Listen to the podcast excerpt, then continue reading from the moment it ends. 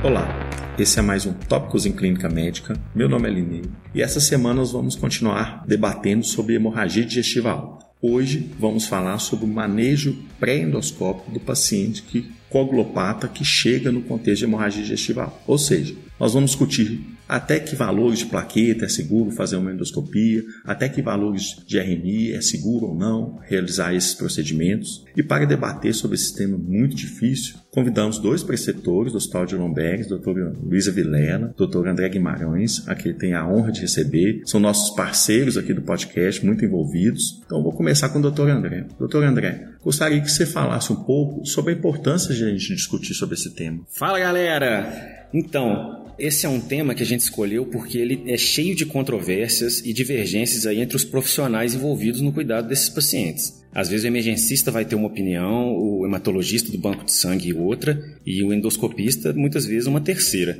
Então a gente tentou achar aqui alguma coisa de evidência para tentar juntar um pouquinho essas opiniões. É, e a preocupação nossa com, com, o tema é porque é uma situação que é relativamente comum, né? Por um lado, a gente fica preocupado em transfundir para mais e, além de encarecer, de levar o gasto de hemocomponentes, a gente poder causar uma reação transfusional no paciente desnecessariamente. E por outro lado, a gente fica preocupado também de não corrigir uma alteração que seria importante e aí levar a um ressangramento, um aumento da mortalidade, né? E tudo isso pensando num atraso de uma endoscopia que seria também o mais importante para o manejo desses pacientes. Então, doutora Luísa, passo a bola para você agora. Então você vai ter a difícil missão de falar para mim, falar para todos os ouvintes, se tem algum valor de corte em relação a plaquetas que a gente possa fazer um exame seguro. Então, Elineu, nós buscamos na literatura as principais evidências sobre esse tema e começando um pouco sobre essa questão de hemostasia primária e o manejo de transfusão plaquetária, o que nós encontramos foi o seguinte: o UpToDate recomenda a transfusão de plaquetas se as mesas estiverem menor que 50 mil, tanto para uma hemorragia digestiva em um paciente cirrótico quanto não não cirrótico. Essa recomendação vai de acordo com os principais guidelines do tema, como aquele da Sociedade Europeia de Endoscopia,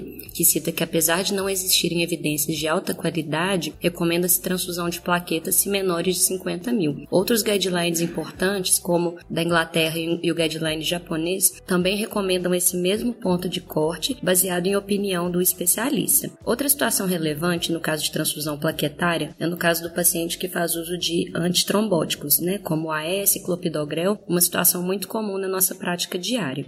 O UpToDate não faz uma recomendação de transfusão de rotina para esses pacientes. Essa transfusão seria recomendada baseada em um contexto de racional fisiológico de que essas plaquetas seriam disfuncionais pelo uso dos agentes antiplaquetários. Porém, não existe uma evidência de benefício dessa transfusão de rotina, ao mesmo tempo que existem alguns estudos mostrando um possível efeito deletério. A recomendação do UpToDate é de uma avaliação caso a caso. O guideline da Sociedade Europeia de Endoscopia também recomenda que, no caso do uso de antiplaquetários sem trombocitopenia, não existe evidência de benefício dessa transfusão, ao mesmo tempo que existe um dano da potencial transfusão de rotina. Excelente, doutora Luísa. Doutor André, em relação aos pacientes que chegam com alteração do RNI, talvez seja interessante da gente dividi-los entre aqueles que usam né, anticoagulante, por exemplo, a varfarina, e aqueles que não usam. Começando daqueles que usam, tem algum valor de corte que a gente deveria reverter essa anticoagulação antes de fazer o procedimento? Então, Lineu, o que a gente achou sobre esse tema vem dos, das diretrizes, né, dos guidelines, é, tanto europeu quanto americano de endoscopia, que fazem uma recomendação condicional de não atrasar a endoscopia se o RNI estiver menor que 2,5 baseado em estudos observacionais prévios, em que não se encontrou um aumento de ressangramento ou de mortalidade nos pacientes que tinham esses valores de RNI. E aí existe também uma recomendação condicional de você corrigir sempre que estiver acima de 2,5. Depois que esses guidelines foram lançados, apareceu um estudo 2017 que mostrou que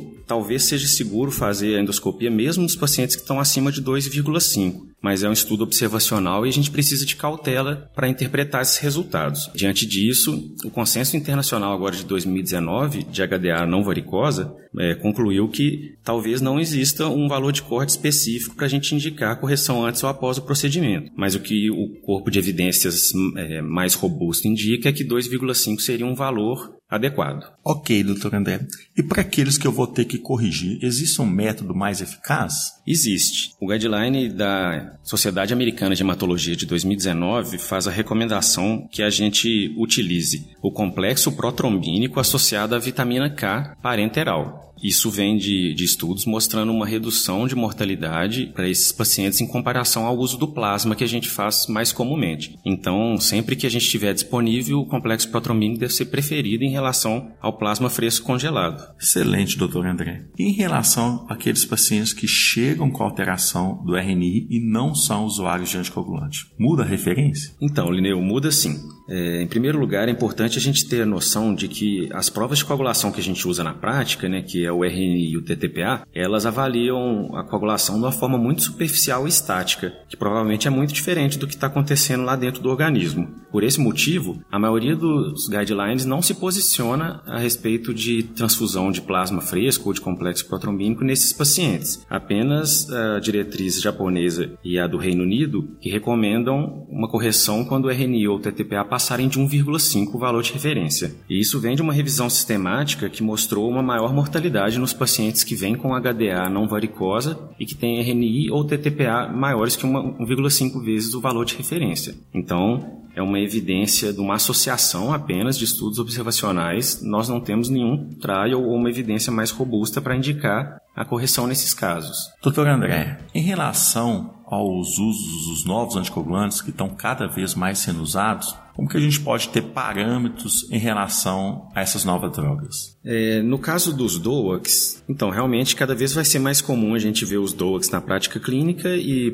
proporcionalmente também vamos ver cada vez mais casos de HDA nos pacientes que estão usando essas medicações. A gente sabe que o RNI e o TTPA podem estar alterados no uso dessas medicações, mas isso só mostra que o medicamento está agindo, não tem um valor numérico diretamente proporcional com a coagulação igual tem para a varfarina. Então o que, que a gente tem de recomendação nesses casos. Quando houver um sangramento realmente ameaçador à vida, como uma HDA refratária que não para com as medidas de suporte iniciais, ou quando existe um choque hemorrágico mesmo, a gente deve tentar usar os antídotos quando disponíveis ou usar plasma fresco congelado ou complexo protrombínico se disponíveis como medida salvadora, sabendo que a evidência é bem menos robusta do que para a varfarina. E nos casos de sangramento menos preocupantes, sangramentos mais autolimitados ou que não gerem uma instabilidade tão marcada, nós podemos esperar a meia-vida dessas drogas que geralmente são curtas, é, em torno de 12 horas para a grande maioria. Então poderíamos esperar e fazer endoscopia após esse momento.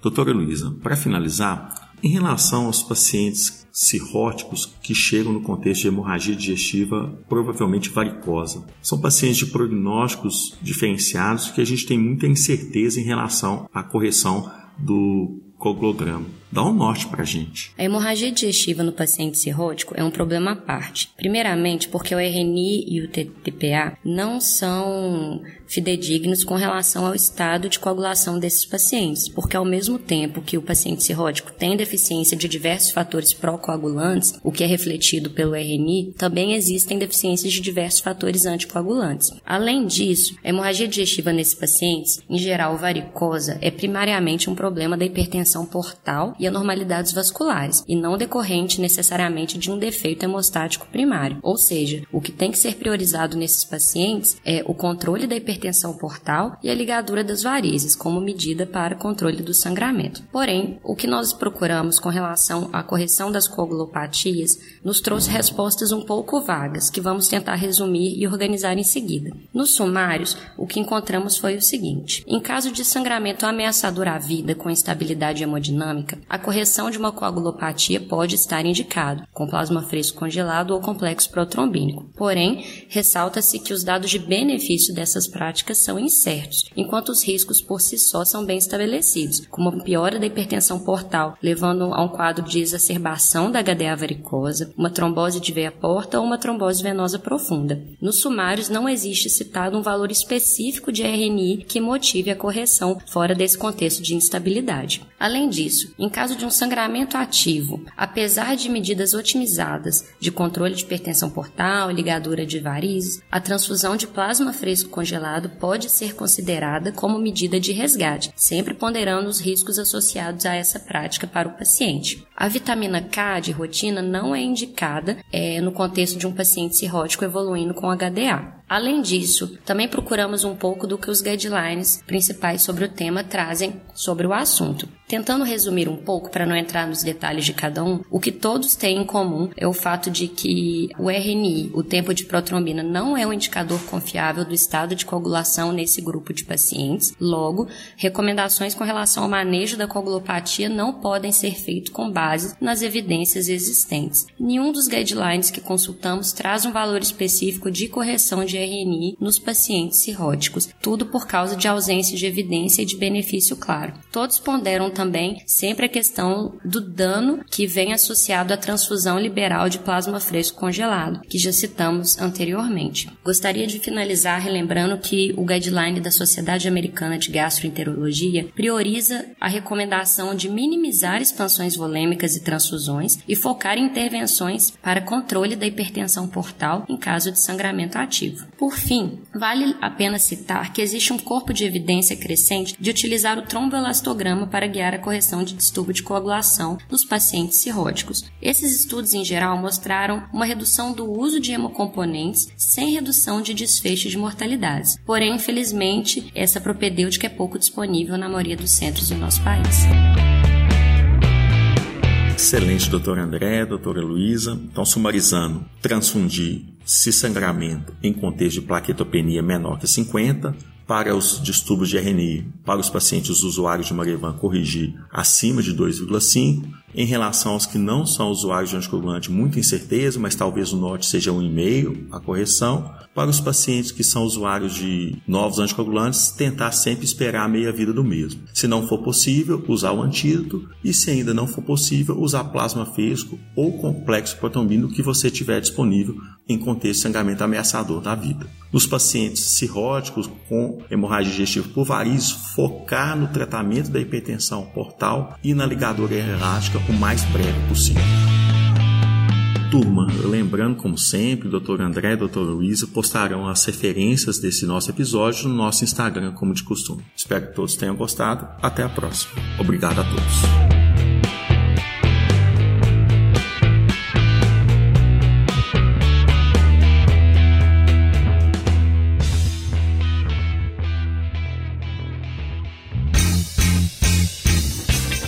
Você que está aí acompanhando Tópicos. Para não perder nenhum episódio, assine o nosso podcast no Spotify, Apple Podcasts, SoundCloud ou seu agregador preferido. E toda semana você receberá um aviso de um novo episódio lançado. Aproveita e deixa também uma avaliação nossa por lá. O arroba Tópicos Podcast é o nosso canal de interação no Instagram, onde publicamos material extra, quiz para ajudar a consolidar as informações e você pode deixar seu comentário ou sugestão de temas. Lembrando que o podcast é uma ferramenta de orientação educacional e informação, não substituindo uma recomendação de saúde ou diretriz de condutas. Obrigado e até o próximo episódio.